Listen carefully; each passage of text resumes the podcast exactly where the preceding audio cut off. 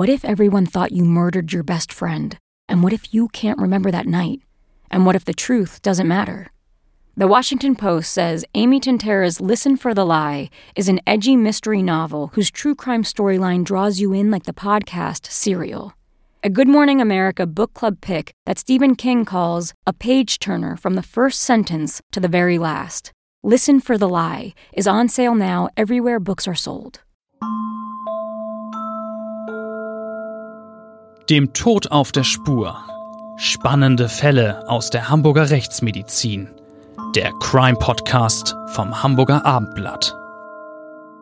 Dieser Podcast wird Ihnen vom GBI Großhamburger Bestattungsinstitut präsentiert, dem Hamburger Original für den konkreten Trauerfall und für die Bestattungsvorsorge. Wenn die Welt auf einmal stillsteht, helfen wir vom GBI Ihnen individuell und zuverlässig.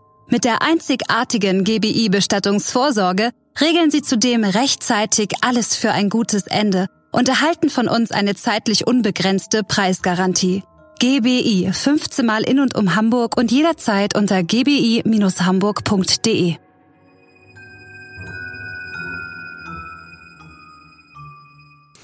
Hallo und herzlich willkommen zu unserem Armblatt Crime Podcast, dem Tod auf der Spur. Schön, dass Sie wieder eingeschaltet haben. Ich bin Bettina Mittelacher, Gerichtsreporterin beim Hamburger Abendblatt und natürlich ist auch wieder Klaus Püschel hier, Rechtsmediziner. Sie kennen ihn wahrscheinlich alle. Moin Klaus, schön, dass du da bist. Moin, moin.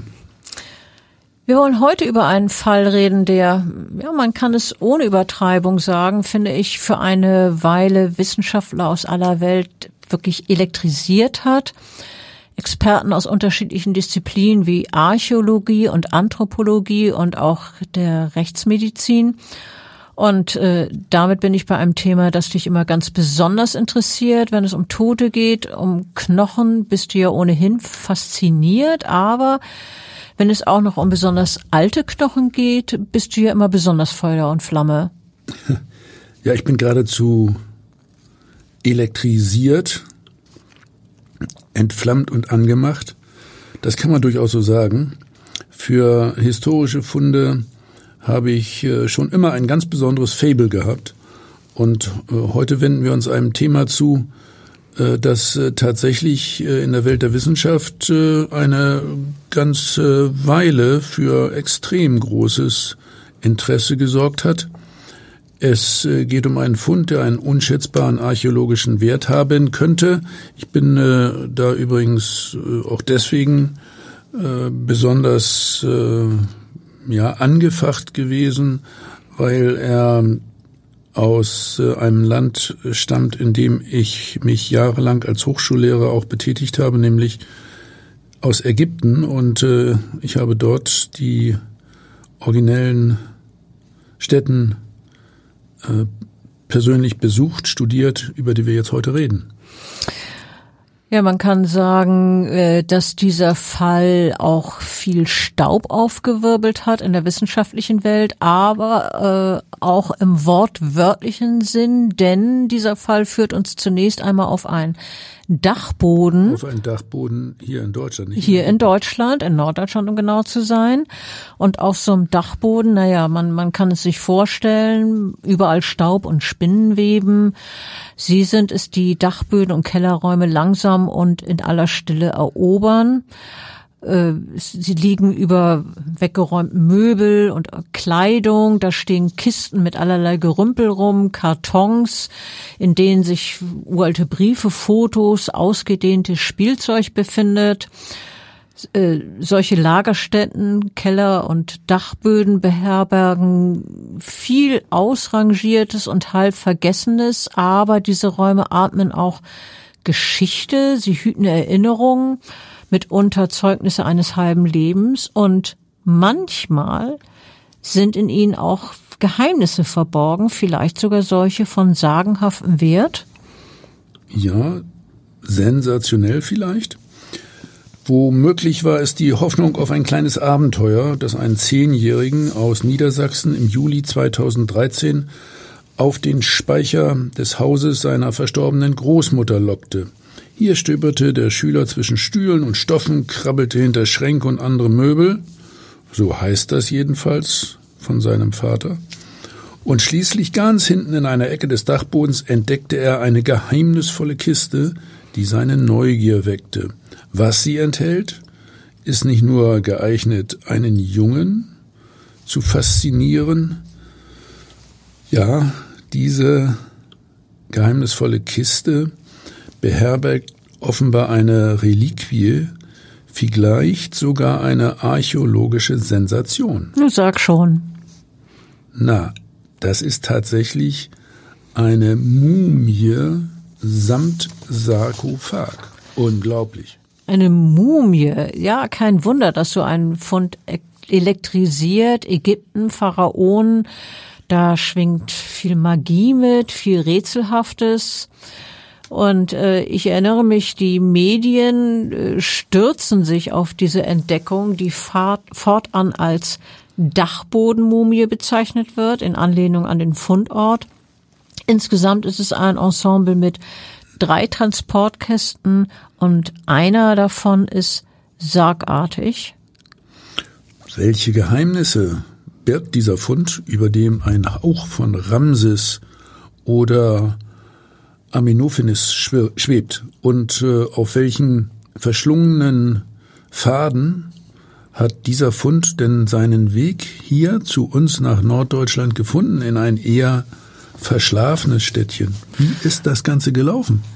Ja, Mumien haben die Menschen mit ihrem Zauber aus Geschichte und Grusel schon immer begeistert und Mumien sind natürlich von hohem kulturhistorischem Wert. Vielleicht machen wir mal einen ganz kleinen Exkurs zu den Ägyptern, an deren Mumien man ja natürlich in erster Linie denkt. Ja, Mumien und Ägypten, das gehört zusammen. Das alte Ägypten.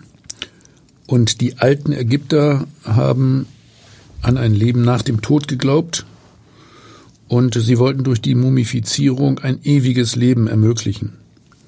Künstliche Mumifizierungen sind bereits vor über 5000 Jahren in Ägypten und übrigens auch in China durchgeführt worden.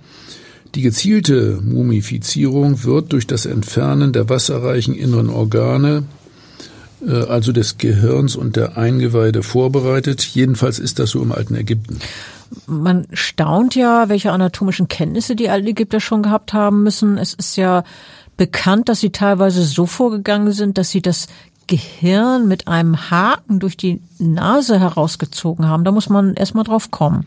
Ja, äh, herausgezogen ist auch nicht ganz richtig, ehrlich gesagt. Die haben das mit einem langen Speziallöffel eher herausgelöffelt. Okay, wieder was gelernt. Ja, die Ägypter waren mit ihren Forschungen schon sehr weit. Sie wussten auch, äh, dass man, wenn man den Körper mumifizieren will, ihm das Wasser entziehen muss und wie man das äh, äh, erreicht. Ja, und wie macht man das? Na, die alten Ägypter behandelten den Toten etwa 70 Tage lang mit verschiedenen Natronsalzen. Der Körper äh, wurde darin sozusagen gebadet. Das Natron entzieht dem Körper Wasser und trocknet ihn aus. Und wieso ist das Trocknen so wichtig? Naja, es geht um die Mikroorganismen. Die mögen eher ein feuchtes, äh, warmes Klima und äh, ein ausgetrockneter Körper äh, widersteht der Verwesung äh, deswegen sehr viel besser. Aber äh, damit ist die Mumie ja noch nicht fertig. Es kommen ja auch noch die Binden. Genau, der ausgetrocknete Körper wird äh, mit in Harz getränkten Binden eingewickelt. Die Behandlung äh, verhindert äh, die äh, Zersetzung und, und den Zerfall der Leiche durch äh, sonstige Kleinstlebewesen, die sich gerne daran machen. Da geht's dann weniger um Bakterien, sondern äh, mehr äh, zum Beispiel um, um kleine Käfer äh, und äh, andere Kleinstlebewesen. Und die Organe, die werden nochmal äh, gesondert in Krügen beigesetzt, aber äh, insgesamt ist äh, so eine Mumie natürlich immer äh, total faszinierend. Ja, natürlich speziell für Kinder übrigens. Äh, kann ich mich selber auch dran erinnern, da habe ich viele Geschichten drüber gelesen. Ja, was im alten Ägypten heilig war, hat äh, später mh, auch in Europa für große Faszination gesorgt. Bereits seit dem 12. Jahrhundert wurden Mumien aus Ägypten nach Europa importiert und hier gehandelt. Äh, man könnte von einer regelrechten Mumienmanie reden, so etwa ab der Renaissance, also vor allem im 15. und 16. Jahrhundert man kann ja begrüßen, dass das Interesse für Kunst und Archäologie so groß war, aber es gab Zeiten, da ließ die Begeisterung keinen Raum mehr für Pietät oder die Achtung der Totenruhe. Da wurden auf Basaren Ägyptens Mumien sogar öffentlich feilgeboten und äh, legendär waren im ausgehenden 19. Jahrhundert Partys, bei denen Mumien ausgewickelt wurden unter großem Beifall. Das muss man sich mal vorstellen, wie mit diesen Kulturgütern umgegangen wurde. Naja, das ist dann äh, in Europa passiert, äh, weniger in Ägypten selbst. Äh, aber ganz klar, weniger achtsam geht das ja kaum. Ne? Und die, die Teilnehmer dieser Mumienpartys, die erhofften sich auch wertvolle Überraschungen, dass da möglicherweise Schmuck hervorkommt, Medaillons. Ja, so, so ein bisschen kann man sich das vorstellen wie bei einer Tombola. Auch ein gewisses Gruselgefühl war durchaus erwünscht. Genau. Aber nicht selten entpuppte sich äh, dann auch ein vermeintliches historisches Unikat schließlich als plumpe Fälschung. Äh, das waren dann manchmal nicht mehr als ein paar Stückchen Holz oder ein anderes wertloses Material, äh, das äh, in äh, diesen auf alt gemachten Bandagen verpackt war. In Insofern war natürlich auch bei der Entdeckung, die der Zehnjährige auf dem Dachboden seiner Großmutter in Nordniedersachsen gemacht hatte, zunächst einmal Vorsicht angebracht. Was würde wohl zum Vorschein kommen, wenn die Mumie geröntgt sein würde? Wäre es nur irgendein Nepp? Hübsch anzusehen wahrscheinlich, aber ohne historische Relevanz? Oder hat das gute Stück doch seinen Ursprung in Ägypten? Eine zumindest auf den ersten Blick plausible Erklärung, wie die Mumie nach Deutschland gekommen sein könnte, gab es hier, in diesem Fall jedenfalls. Äh, womöglich hat der Großvater des zehnjährigen Finders die Kiste in den 50er Jahren zusammen mit weiteren Souvenirs aus äh, Nordafrika, nämlich aus Ägypten, mitgebracht. Ja, und wie sollte das vonstatten gegangen sein?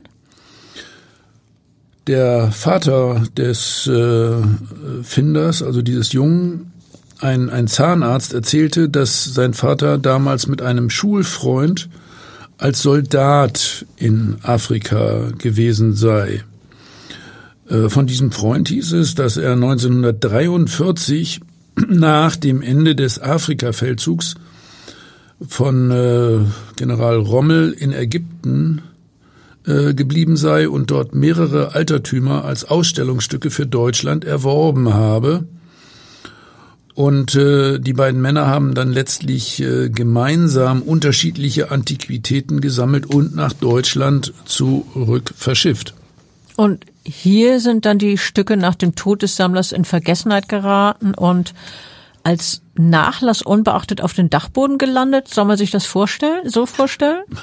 Ja, so, so in etwa lautete die, die Erklärung, die jetzt von dem, von dem Zahnarzt kam, mit der Geschichte, äh, ja, des Großvaters, der in Afrika den, den Feldzug mitgemacht hat. Und was sagten Fachleute dazu, also vor allem Ägyptologen? Boah, es gab Wissenschaftler, die diese Herkunftstheorie für durchaus plausibel hielten äh, darunter eine Hildesheimer Ägyptologin. Sie erklärte, bis in die 50er Jahre sei es im Land der Pyramiden gängige Praxis gewesen, altägyptische Mumien für den europäischen Markt aufzubessern und auch Teile verschiedener Mumien äh, nochmal wieder zu einer ganzen Mumie zusammenzufügen. Die Mumie, von der wir hier reden, die sogenannte Dachbodenmumie, die ist doch sicher zunächst mit allergrößter Vorsicht untersucht worden. Ich meine, immerhin könnte es ja ein archäologischer Schatz gewesen sein. Ja, also du hast es ja vorhin schon angesprochen, deswegen wurden auch spezielle äh, computertomographische äh, Untersuchungen durchgeführt. Ähm, äh, zunächst einmal noch äh, äh in dieser Mumienhülle und das Ganze noch verpackt in einem Plastiksack. Und ähm, es gab dann auch eine äh, vorläufige Untersuchung äh, durch einen spezialisierten Archäologen. Und äh, diese Untersuchung äh, ergab, dass das äußere Verbandmaterial der Mumie aus dem 20. Jahrhundert stammt, also mitnichten altägyptische Leinwand oder Baumwollbinden verwendet wurden. Aber wenn tatsächlich, wie du eben, wie du eben erzählt hast, richtige alte Mumien im 20. Jahrhundert noch in Ägypten aufgebessert wurden, spricht neueres Verbandsmaterial zunächst mal nicht unbedingt gegen die Echtheit der Mumie. Äh, ja, genau. Komisch war das zwar schon, aber äh, es, es bleibt bei der Frage, Schund oder Schatz. In den kommenden Wochen erfährt die Mumie maximale mediale Aufmerksamkeit. Äh, wirklich, die Geschichte geht äh, sozusagen um die Welt. Und es gibt Experten, äh, die sich zur Echtheit äußern äh, im positiven Sinne, aber auch solche, die schon vom äußeren Erscheinungsbild her Zweifel an einer Echtheit äußern. Wie sah sie denn aus? Also von außen meine ich. Du hast sie ja damals auch direkt ansehen können. Puh, ganz schön spannend. Mal sehen, wer es war. Zeit, zwischenzeitlich noch einen anderen Fall zu lösen und euch zu sagen, wo ihr im Netz nach leckeren, haltbaren Lebensmitteln wie Nüssen, Müslis, Reiswaffeln, süßen Snacks, Brotaufstrichen und viel mehr zu fairen Preisen fahnden könnt. Und zwar auf corodrogerie.de, Europas Nummer 1 Food Online Portal. Das Besondere an Coro, die tolle Qualität. Alles, so hat uns Coro versichert, wird einem intensiven Geschmackstest unterzogen. Ich habe nämlich die Leute von Coro lange verhört und dabei haben sie mir auch gestanden, dass bei Coro alles ohne Umwege direkt vom Bauern kommt. Wenn ihr das nachprüfen wollt, kein Problem. Auf der Coro-Website erfährt man bei allen Produkten, wo sie herkommen und natürlich auch, was drin ist und wie der Preis zustande kommt. Und der ist immer überraschend klein. Groß sind bei Coro neben der Qualität nur die Packungen, weil das Müll spart. Und wenn ihr jetzt auch was sparen und die leckeren Sachen von Coro mal probieren wollt, klickt einfach corodrogerie.de und gebt beim Bestellen den Code SPUR ein. Dann bekommt ihr 5% Rabatt auf das gesamte Sortiment. So, und jetzt weiter spannende Unterhaltung beim Krimi. Sie war, um, um das erstmal äh, so von der Vermessung her zu sagen, 1,49 Meter groß und etwa 10 Kilo schwer. Die Arme lagen auf der Brust über Kreuz. Also von der, von der Größe her äh, passt das so zu der Körperlänge im alten Ägypten. Nun weiß ich ja, dass in der Rechtsmedizin gern erstmal Leichname per Computertomographie durchleuchtet werden. Du hast es eben schon angedeutet. Äh, bei der Mumie, über die wir jetzt reden, wurde das also auch so gemacht. Ja, bevor äh, wir das gemacht haben, bevor wir da also mit den Untersuchungen befasst waren, ähm, war die Mumie schon in einem äh, Krankenhaus geröntgt worden. Und bei uns äh, förderte die Computertomographie der Mumie ja schon sehr ungewöhnliche Befunde zutage, äh, die äh, trotz des relativ neuen äußeren Verbandsmaterials doch für einen historisch wertvollen Fund sprechen könnten. Bei dem Korpus äh, scheint es sich um ein einbandagiertes menschliches Skelett zu handeln. So haben wir das damals festgestellt, das allerdings nicht vollständig ist. Was hat, was hat denn gefehlt?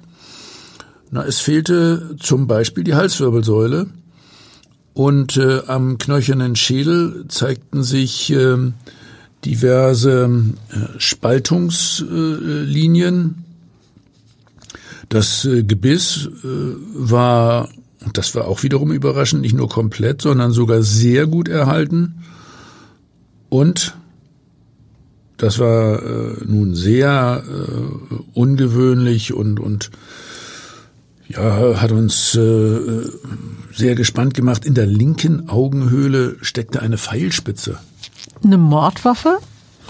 Ja, äh, darüber muss man äh, zumindest äh, ja nachdenken, diskutieren. Äh, darüber wurde jedenfalls spekuliert. Äh, um den Kopf der Mumie herum verlief auf Stirnhöhe ein schmales ja, Stirnband mit wellenförmigen Rändern, äh, das einen metallischen Besatz äh, aufweist. So Auch eine sehr ungewöhnliche Erscheinung. So wie du das jetzt schilderst, diese, dieses Stirnband, das stelle ich mir etwas vor, das an ein Diadem denken lässt. Ja, entfernt sah das in der Computertomographie so aus. Und du hast vorhin erzählt, dass die Halswirbelsäule fehlte, die anderen Knochen waren alle da. Die Knochen von Rumpf und Extremitäten schienen weitgehend vollständig zu sein. Ähm, allerdings waren sie offenbar aus einem Material, ja, man, man kann sich gar nicht richtig vorstellen, was das sein soll, aber das war ein Material, was metallische Bestandteile zumindest als Umhüllung enthält, also Metall am Knochen. Eine Beschichtung aus Metall, dann könnte sie man ja zumindest per Röntgengerät nicht genauer untersuchen, oder? Ja, das stimmt. Ähm, Also da dringen die Röntgenstrahlen ja nicht durch. Experten vermuteten, äh, dass jemand sich ähm, vielleicht die Mühe gemacht hat, die Knochen auf diese Weise zu kontrastieren, möglicherweise auch um eine Untersuchung zu erschweren. Äh, Die, die Frage ist nun allerdings, wer die Überreste auf diese Weise präpariert hat und warum und wann das letztlich geschah. Dieser Aspekt wäre natürlich auch für Polizei und Staatsanwaltschaft interessant. Ähm, Ein Gerippe, ein Skelett aus der Zeit der Pharaonen wäre natürlich außerhalb ihrer Zuständigkeit. Das ist dann doch ein bisschen zu lange her, deutlich zu lange her. Ja, der, der Mörder ist dann auch schon wieder tot. Ne? Ja. Sehr wahrscheinlich, ja. Aber ein nur wenige Jahrzehnte alter Toter, der wäre natürlich aus Sicht der Staatsanwaltschaft sehr wohl interessant, denn dann würde zu ermitteln sein, ob es sich um ein Tötungsdelikt handelt, denn äh, Mord verjährt ja bekanntlich nie. Widmen wir uns aber jetzt erstmal der weiteren Untersuchung. Insgesamt gab es ja bei der Mumie drei Transportkästen. Neben dem größten, diesem sargartigen mit der Mumie, äh, gab es noch zwei kleinere. Was, was waren das jetzt für Kästen? Ja, äh, genau. Einer der beiden kleineren äh, enthielt äh, einen Kanopenkrug. Also ein Gefäß, in dem im alten Ägypten die Organe und Eingeweide getrennt vom Körper beigesetzt worden sind. Und äh, der dritte Kasten, was war mit dem? Ja, in dem kleinsten Kasten ist eine Maske verborgen, von der später äh, festgestellt wird, dass sie auf das Gesicht der Mumie passt. Nun denken wir schon wieder an Tutanchamun, ne? oder? Ja, also das wäre natürlich auch mein Gedanke. Ähm, nur erzähl mal, wie dieser sargartige Kasten, also der größte mit der Mumie genau aussah. Äh, nun noch einmal äh, kurzer Rückblick. Wir haben ja äh, diese Kiste dann bekommen mit der mit der Mumie, weil ja die Staatsanwaltschaft äh, überlegt hat, ob darin tatsächlich äh, Teile einer menschlichen Leiche verborgen sind mit einem aktuellen Bezug. Also das war dann in diesem Fall ein Todes äh,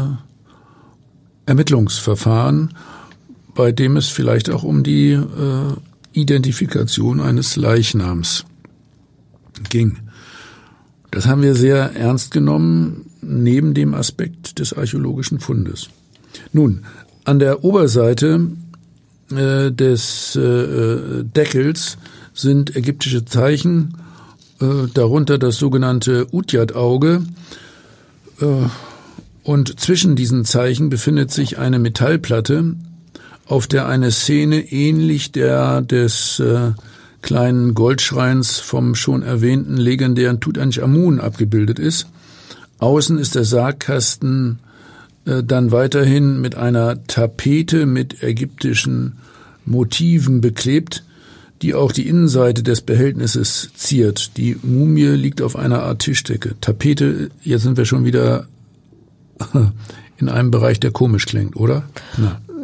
Ja, Tapete, Tischdecke, aber ähm, ich, möchte mich noch mal ein bisschen auf die anderen Ergebnisse der Untersuchung konzentrieren. Wir haben also Knochen im Röntgenbild, wir haben einen Schädel mit einem geheimnisvollen Stirnband und wir haben eine Pfeilspitze in einem Auge. Das liefert doch ein breites Spektrum für Spekulation, oder? Allerdings, der bekannte Bestseller, Autor, ja, der sich selber auch gerne als Zukunftsforscher bezeichnet, Erich von Däniken, der äh, auch schon lange über Einflüsse von Außerirdischen äh, forscht und äh, ich, ich, ich wiederhole nochmal Außerirdische. Habe ich überirdische Nein, nein, nein, nein. Ich finde bloß man kann das, ja, sollte naja, das nochmal betonen. Das ist ja die Besonderheit von Erich von Däniken. Ja. Und äh, der glaubt nun endlich äh, einen Beweis für seine Theorie gefunden zu haben. Äh, er identifiziert aus der Ferne, ja, sozusagen nur aus Zeitungsberichten, die Mumie als äh, eines äh, äh, von, von zahlreichen Mischwesen, halb Mensch, halb Tier, äh, die früher als Außerirdische mit Raumschiffen auf der Erde gelandet seien. Und äh, ja, er verbreitet also, da sei ein UFO im alten Ägypten gelandet und äh, habe dann mit äh, diesen Außerirdischen äh, der altägyptischen Hochkultur die eigentlich entscheidenden Impulse gegeben. Außerirdische und ägyptische Mumien, das klingt in dieser Kombination nach einer sehr steilen These, finde ich. Was gab's denn sonst noch? Ja, wir hatten auch äh, bei unseren Untersuchungen dann äh, Ägyptologen dabei und äh, diese brachten durchaus mögliche Sonderformen der Mumifizierungspraxis ins Gespräch. Der Kulturattaché der ägyptischen Botschaft in Berlin fragte dann auch an, ob es sich um eine echte Mumie handelt. Und äh, er hat für, für diesen Fall unbedingt ihre Rückführung nach äh, Ägypten verlangt. Das wäre ein legitimes Ansinnen, finde ich. Stimmt, aber es geht ja noch weiter. Dann hat sich auch noch das äh, ägyptische Außenministerium eingeschaltet. Äh, zuvor war das angekündigt worden vom deutschen Außenministerium, damals noch bei Steinmeier. Und äh, man äh, erwartet von mir, über alle Untersuchungsergebnisse zeitnah informiert zu werden. Es sei ja möglich, dass die Mumie in den 1950er Jahren illegal nach Deutschland gelangt sei und wegen der gefundenen Pfeilspitze und des äh, vermutlich goldenen Stirnbands, das ja nur von hochgestellten Persönlichkeiten getragen wurde, sei es vorstellbar, dass es sich bei dem Toten um einen ermordeten Pharao handelte. Internationale Wissenschaftler unter anderem zum Beispiel auch aus Kanada, erkundigen sich dann äh, sehr interessiert äh, nach dem Stand unserer Untersuchung an der Mumie. Also das hat wirklich weltweite Aufmerksamkeit erregt, so verstehe ich das jetzt. Und dann hat sich ja auch noch die Staatsanwaltschaft eingeschaltet. Wir haben es vorhin schon angedeutet, weil sie nicht ausschließen will, dass der Mumienfund mit einem nur wenige Jahrzehnte zurückliegenden Fall zusammenhängt. Die Staatsanwaltschaft, so ist es dann in solchen Verfahren üblich, beschlagnahmt das Objekt. Das darf man jetzt nicht wörtlich besehen, aber sie hat da sozusagen ihre Finger drauf. Und sie hat euch vom Hamburger Institut für Rechtsmedizin mit der Untersuchung der äh, Mumie beauftragt. Unter anderem sollte eine Radiokarbondatierung unternommen werden, um das Alter der Mumie festzustellen. Und, das will man natürlich auch immer wissen, äh, kann man Rückschlüsse auf die Identität ziehen. Ja, die haben mich damals auch wirklich gezielt für diese Untersuchungen äh, ausgewählt, weil bekannt war, dass äh, unser Hamburger Institut so stark interessiert ist und, und so ja, viel Kenntnis hat in diesem Bereich Archäologie, Anthropologie, viele Erfahrungen. Und äh, ja, unser Auftrag war klar und äh, dann äh, habe ich die die Leichenöffnung sozusagen äh, organisiert. äh, zugleich als eine Art feierliche Zeremonie. Äh, ich rufe Anthropologen, Archäologen, Ägyptologen, Radiologen, hier im Institut zusammen, um bei der Enthüllung und äh, äh, Teilsektion der Mumie dabei zu sein. Du hast gerade gesagt, du, du hast die zusammengerufen, aber die wären doch auch sowieso äh, in Scharen rangekommen. Man war ja höchst interessiert an diesem Fund. Ja, aber wir waren ja zunächst einmal auch noch im Bereich der Staatsanwaltschaft, also dieses widerstrebende Frage aktueller Fall, Sache mhm. für Polizei und Staatsanwaltschaft, Tötungsdelikt, auf der anderen Seite archäologischer Fund. Das gab also einen äh, breiten äh, Spannungsbogen und, und wir waren äh, wirklich äh, zu dem Zeitpunkt, als dann der Leichnam vor uns auf dem Untersuchungstisch lag, unter Hochspannung. Ja, man muss ja überlegen, das muss sehr vorsichtig natürlich vonstatten gehen, so eine, so eine Öffnung, auch dieses allein schon des Sarges und dann, äh, wie es weitergeht. Da sind sich natürlich die Experten einig. Schließlich soll ja da ein möglicherweise kulturgeschichtlich unschätzbar wertvoller Fund äh, sein und der darf natürlich nicht beschädigt werden. Ja, wir waren wirklich alle mit Fingerspitzengefühl dabei äh, und übrigens auch äh, entsprechend bekleidet, äh, also mit äh, Schutzanzügen und mit Handschuhen.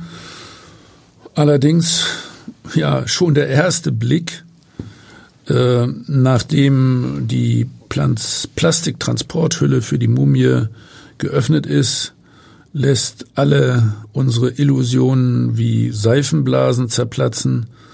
Ja, und dieser allererste Eindruck bringt uns äh, dazu speziell unsere Expertin aus dem Bereich Ägyptologie schallend aufzulachen. Ja, die, die Haltung passte nicht mit dem zusammen, was man über Mumien wusste und äh, vor allem war der Geruch verräterisch, oder? Äh, ja, da, da stimmte ehrlich gesagt überhaupt nichts.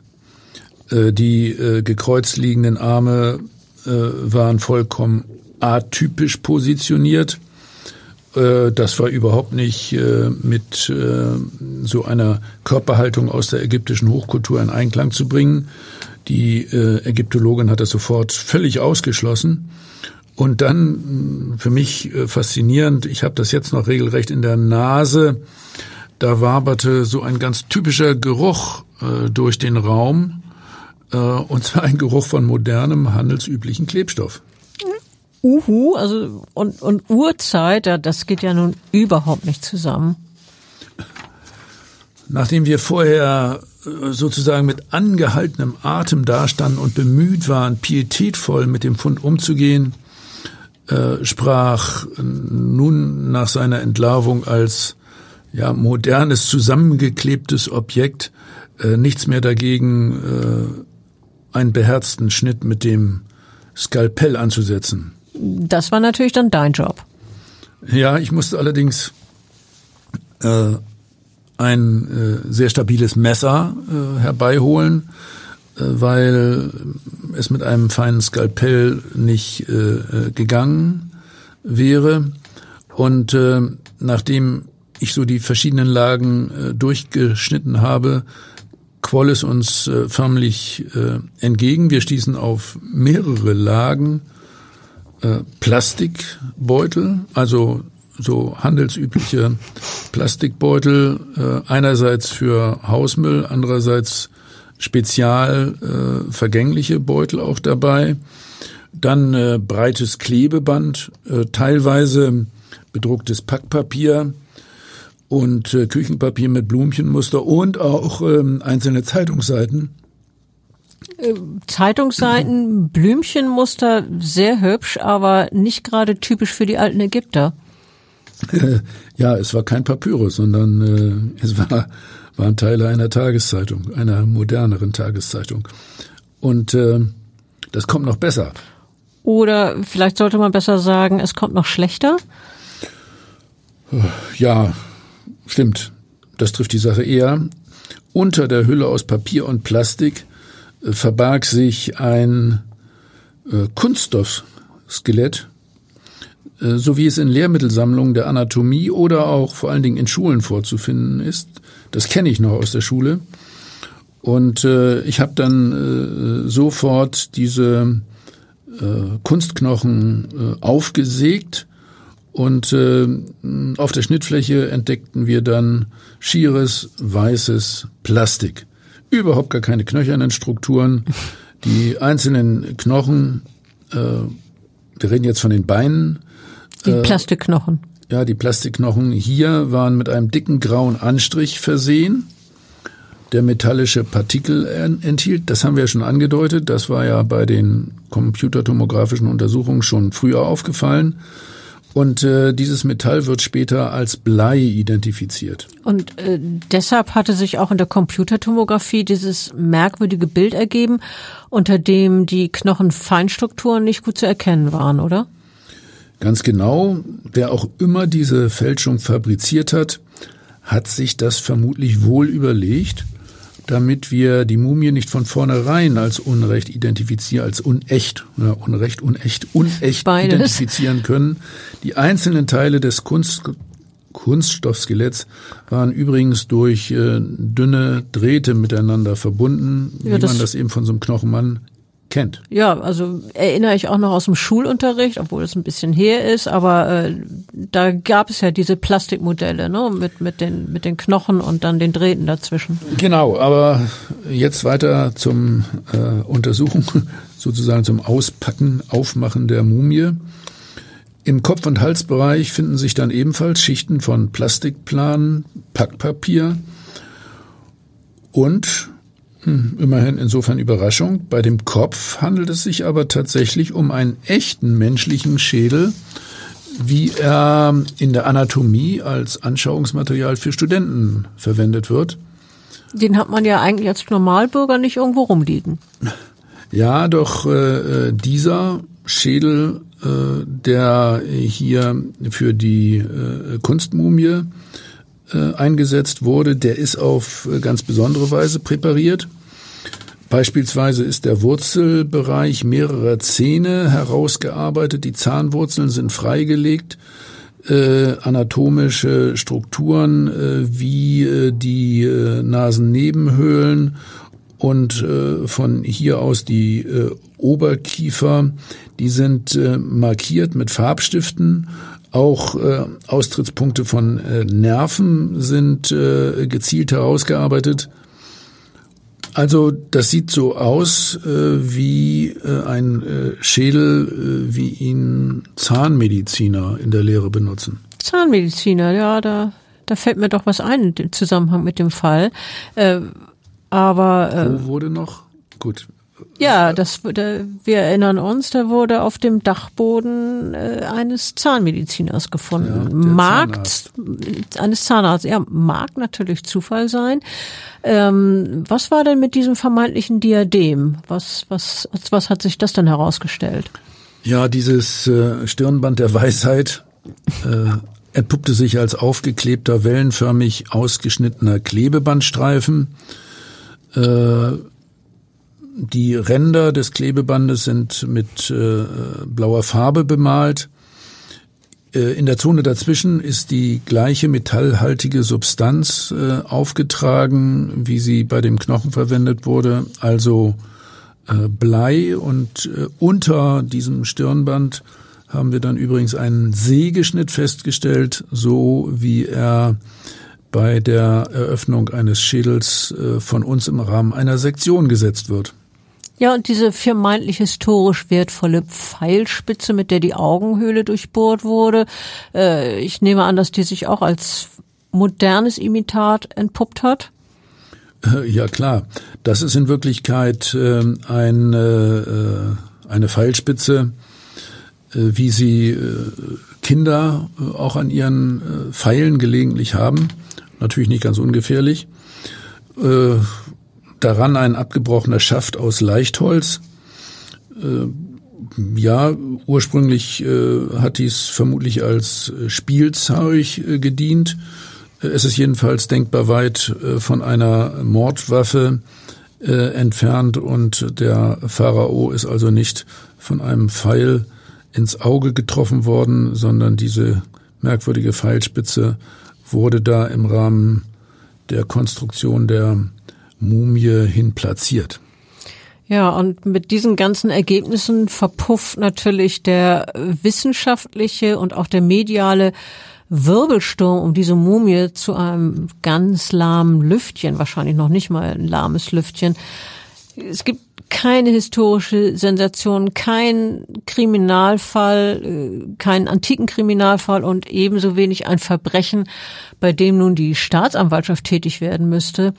Auch die Legende, wie das Objekt nach Deutschland und schließlich auf den Speicher gelangt sein soll, will nun nicht mehr zu dem Fund passen, denn die verwendeten Materialien, Binden, Klebstoff, Papiertapeten, Verpackung, wir reden ja auch von Plastik, äh, stammen aus der Zeit weit nach den 1950er Jahren, als die Mumie angeblich aus Afrika geholt wurde.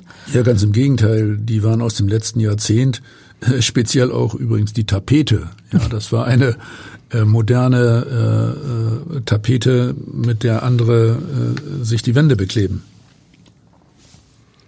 Naja, also wie auch immer, die äh, nüchtern betrachtet eher plumpe Fälschung, die äh, war offensichtlich äh, gedacht, um Aufmerksamkeit äh, hervorzurufen. Man muss schon feststellen, dass äh, derjenige, der diese Mumie äh, ja gebaut, gebastelt hat, wahrscheinlich über medizinische Kenntnisse verfügte, zum Beispiel in Bezug auf äh, Durchleuchten mittels Computertomographie. Und äh, der hatte sicherlich auch gewisse Grundkenntnisse der altägyptischen äh, Kultur und äh, hatte irgendwo zumindest nachgelesen, äh, wie äh, die alten Ägypter ihre Mumien hergestellt haben. Der Vater des zehnjährigen Jungen, der die Mumie auf dem Dachboden entdeckt hatte, war ja Zahnarzt. Wir haben es äh, vorhin noch mal erwähnt. Und äh, dieser Mann hatte ja auch die Theorie, wie der Fund nach Deutschland gelangt sein könnte, ne, über, über Großvater und, und Rommel und so weiter. Dieser Zahnarzt ist dann mit der Frage konfrontiert worden, ob er womöglich selber Schöpfer dieser Fälschung sei. Was, was hat er dazu gesagt? Ja, er hat diesen Verdacht äh, sehr energisch zurückgewiesen und äh, dann äh, behauptet, äh, er habe schon vorher gegenüber Medien ja selbst Zweifel an der Echtheit der Mumie geäußert und von einem möglichen Scherz gesprochen. Andererseits hatte er aber äh, dieses Objekt äh, durchaus äh, ja äh, verschiedenen äh, Medien immer wieder neu angeboten. Letztlich wird nicht geklärt, wer der Fälscher war. Ähm, auch wenn man sich dann natürlich so seine Gedanken machen kann. Ebenso offen bleibt die Frage, was äh, dieser Fälscher mit seinem künstlerisch nicht gerade wertvollen Objekt eigentlich beabsichtigte. Einen kurzen Moment des Ruhms, auch auf die Gefahr hin, später verspottet zu werden war es vielleicht eine arglistige Täuschung, aber wenn, warum sollte man das machen wollen? Oder äh, war es vielleicht der naive Glaube an einen lukrativen Verkauf der Mumie? Vielleicht ein bloßer Scherz? Eine Wette, wie man der Öffentlichkeit an der Nase herumführen kann? Natürlich kommen theoretisch auch magische oder okkulte Motive in Betracht. Da ist ja eine ganze Palette von, von Möglichkeiten denkbar.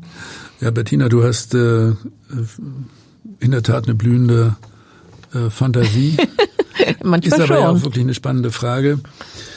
Äh, ich habe noch eine weitere Theorie. Ja, erzähl. Äh, vielleicht äh, war der Fälscher ja auch ein äh, Tatort, Fernsehzuschauer. Dann haben wir ja auch wieder einen Bezug zu meiner beruflichen Disziplin. Äh, immerhin gab es ja in einer Folge des äh, Tatort einen Fall mit einer gefälschten Mumie auf einem Dachboden. Vielleicht äh, erinnert sich der eine oder andere Zuhörer. Ich habe die Folge gesehen.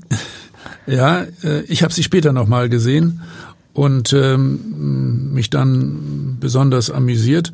Ja, es könnte also sein, dass diese erfolgreiche Kriminalserie dann auch noch äh, den äh, Stoff für einen privaten äh, Krimi hergegeben hat. Äh, Im Tatort wird der Fall dann von dem Fernsehrechtsmediziner Professor Börne aufgeklärt. Und äh, ja, das hat mich ebenfalls äh, inspiriert, aber ja vielleicht auch andere. Ja, äh, im, im Tatort hat Professor Börne den Fall aufgeklärt. Hier kann man ja so ein bisschen sagen, dass du ihn aufgeklärt hast.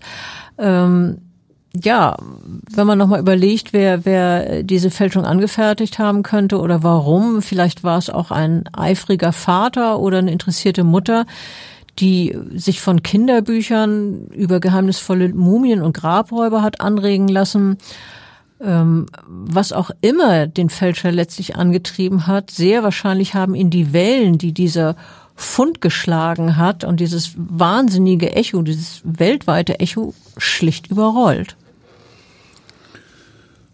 Äh, also äh, ich mag mir das gar nicht mehr vorstellen, dass da wirklich wochenlang darüber diskutiert wurde, übrigens zum Teil von sehr ernsthaften Wissenschaftlern, die die Ferndiagnosen gestellt haben, ohne dass sie die Mumie, die angebliche Mumie, jemals selber äh, gesehen haben. Wie ist denn das jetzt, wenn jetzt wieder mal so ein, so ein Fund auftauchen würde? Was, was unternimmt man dann als erstes? Wie deckt ihr Fälschungen auf? Naja, das war äh, ja auch das, was wir in diesem Fall äh, vorgehabt haben.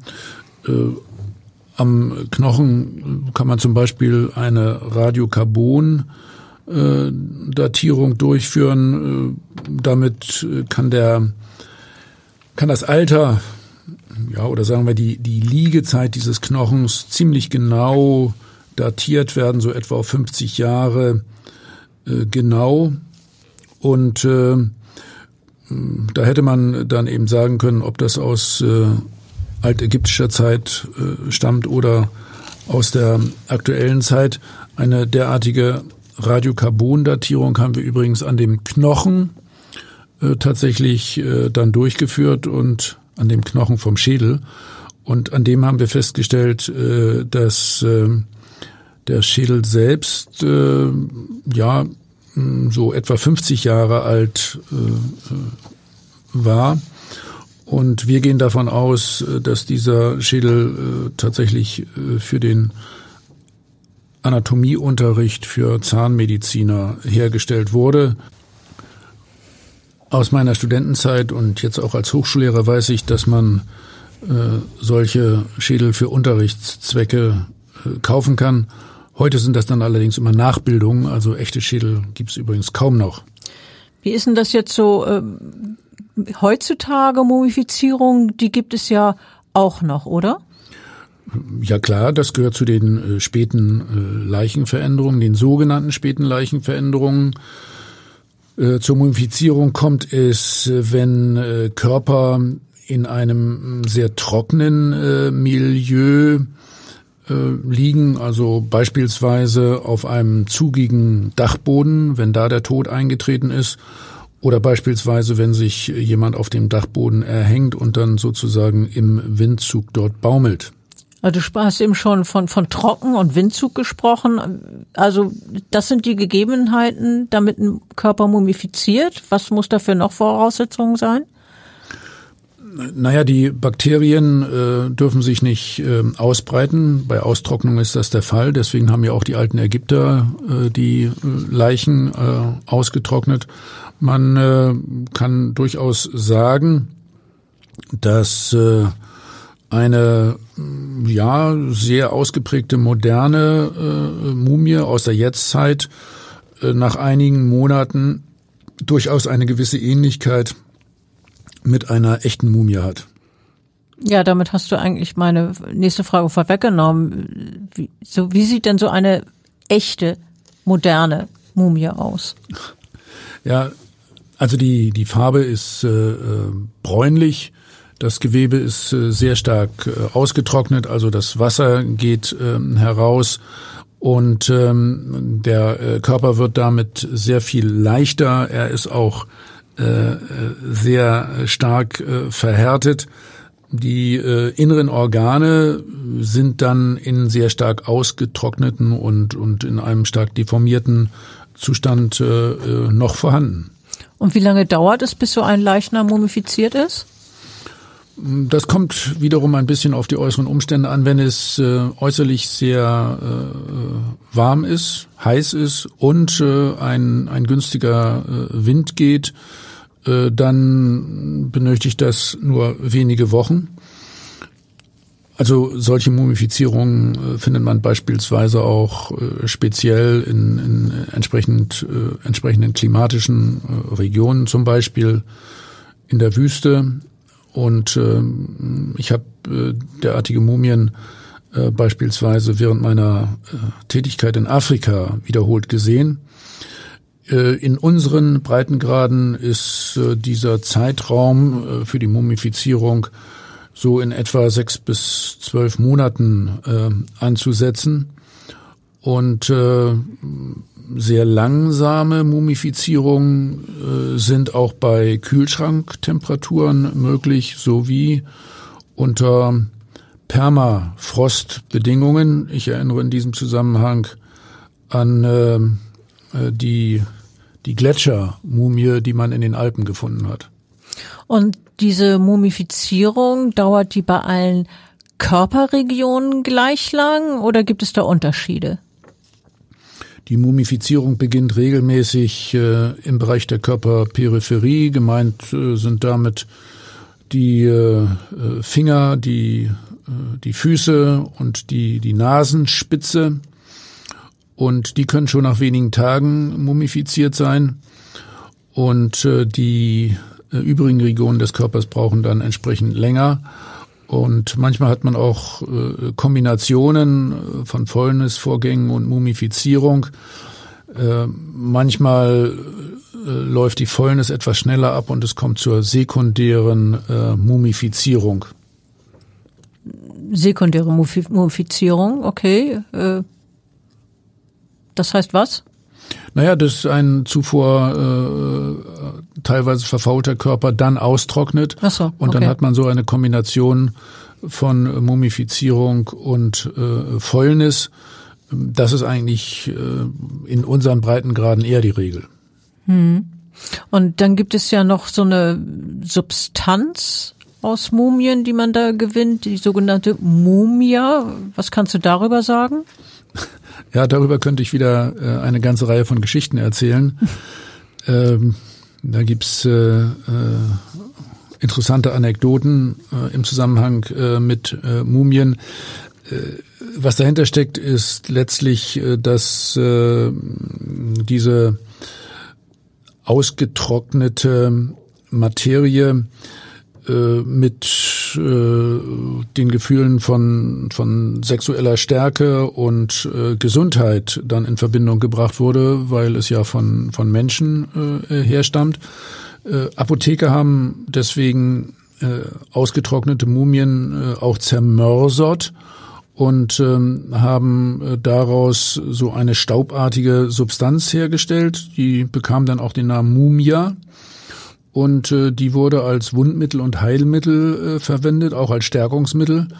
Und ähm, das war vor allen Dingen im Altertum weit verbreitet, geht bei uns aber tatsächlich ja bis in die neuere Zeit ähm, heran.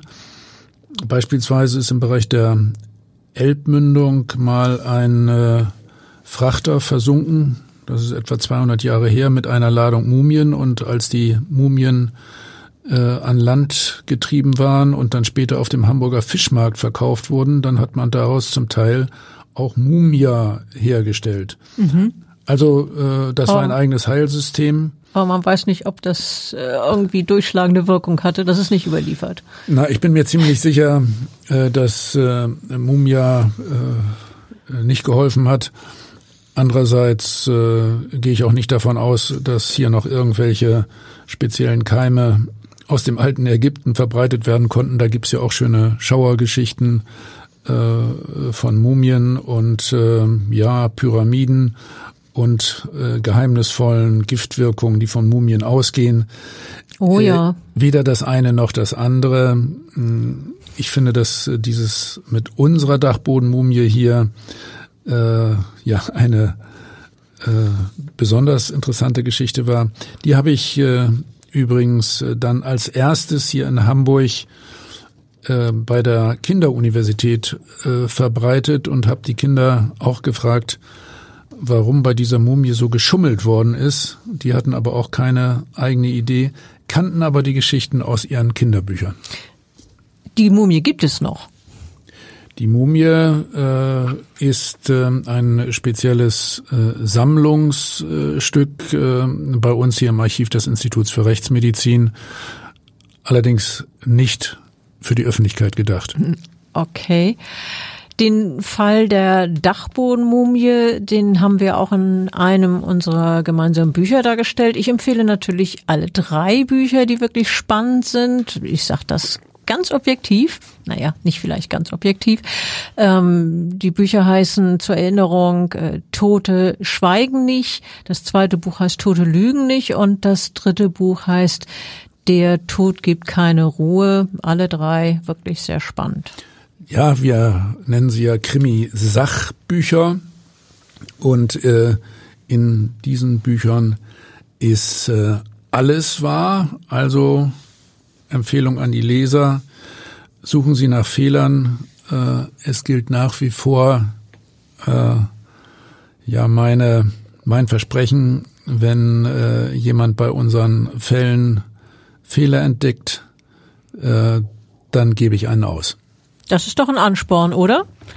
Dann schönen Dank und bis zum nächsten Mal. Tschüss.